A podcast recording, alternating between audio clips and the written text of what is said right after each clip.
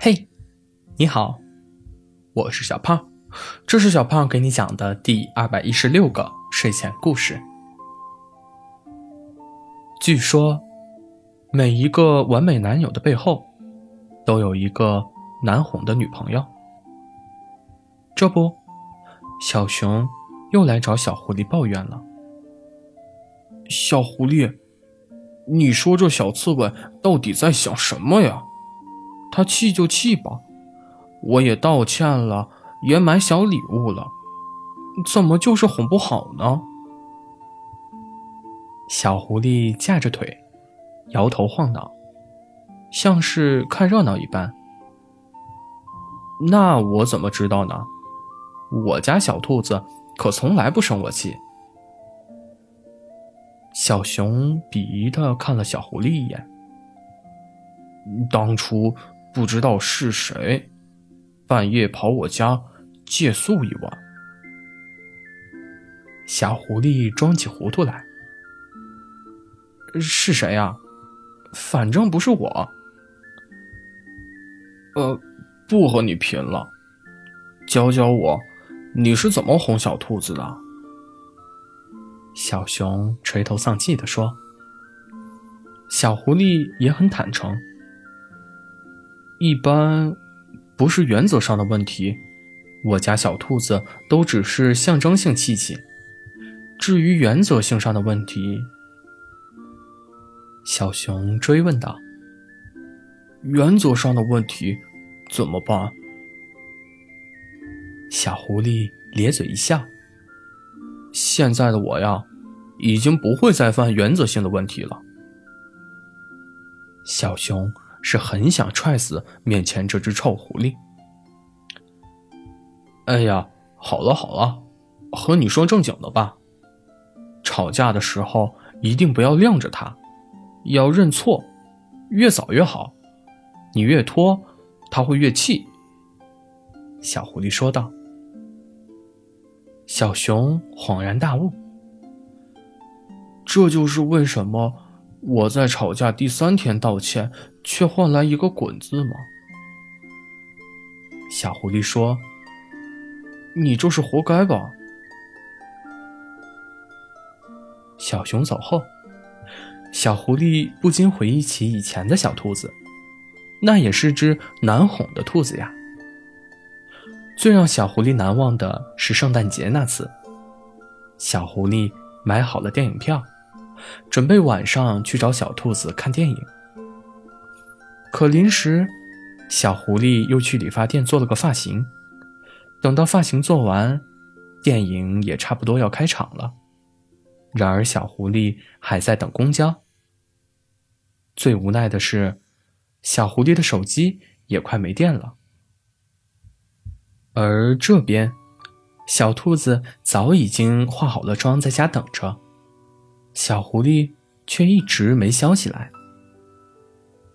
小兔子打电话给小狐狸：“喂，你到了吗？电影要开场了哎。”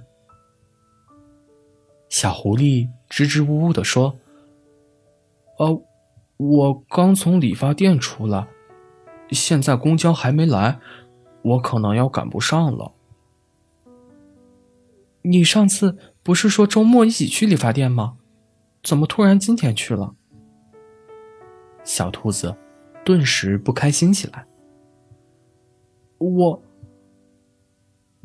小狐狸没话说了。过了一会儿，又说道：“要不，你和小刺猬一起去看吧。”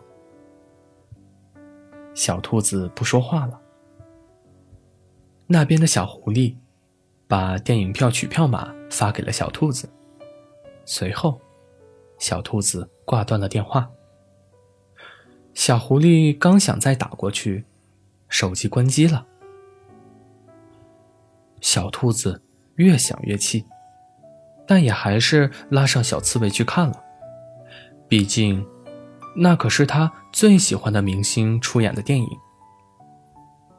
全程，小兔子都在和小刺猬吐槽。电影放完之后，小兔子和小刺猬刚走出电影院，小狐狸迎面跑上去，小兔子被吓了一大跳。你，小兔子，我错了，我不应该临时起意去做这么个鬼头发。你不要生气了，好不好？小狐狸又是撒娇，又是懊悔。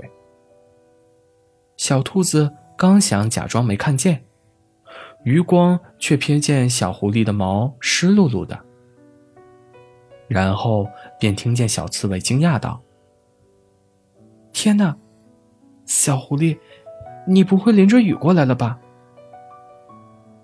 小兔子这才注意到，外面正下着大雨。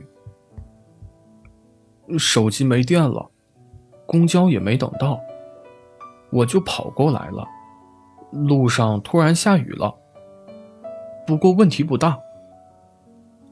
小狐狸拍拍身上的水珠，小兔子心里动容了，嘴上却还是说着：“剪头发把智商也剪掉了，还不快回去换衣服？”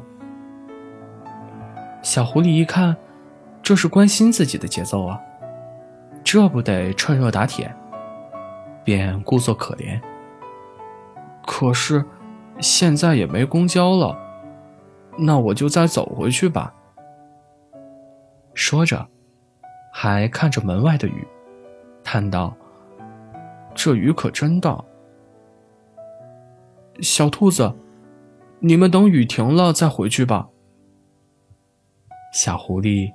又回头看着小兔子，小兔子明知道这狐狸在装，可还是不忍心。罢了，原谅他一次吧。本兔子招个做家务的狐狸，没有工资，想来就跟上吧。说着，小兔子傲娇的走开，小狐狸自觉的跟上。小刺猬自觉的退场。好了，故事讲完了。故事来自微信公众号“睡前故事杂货店”，我们下次再见，晚安。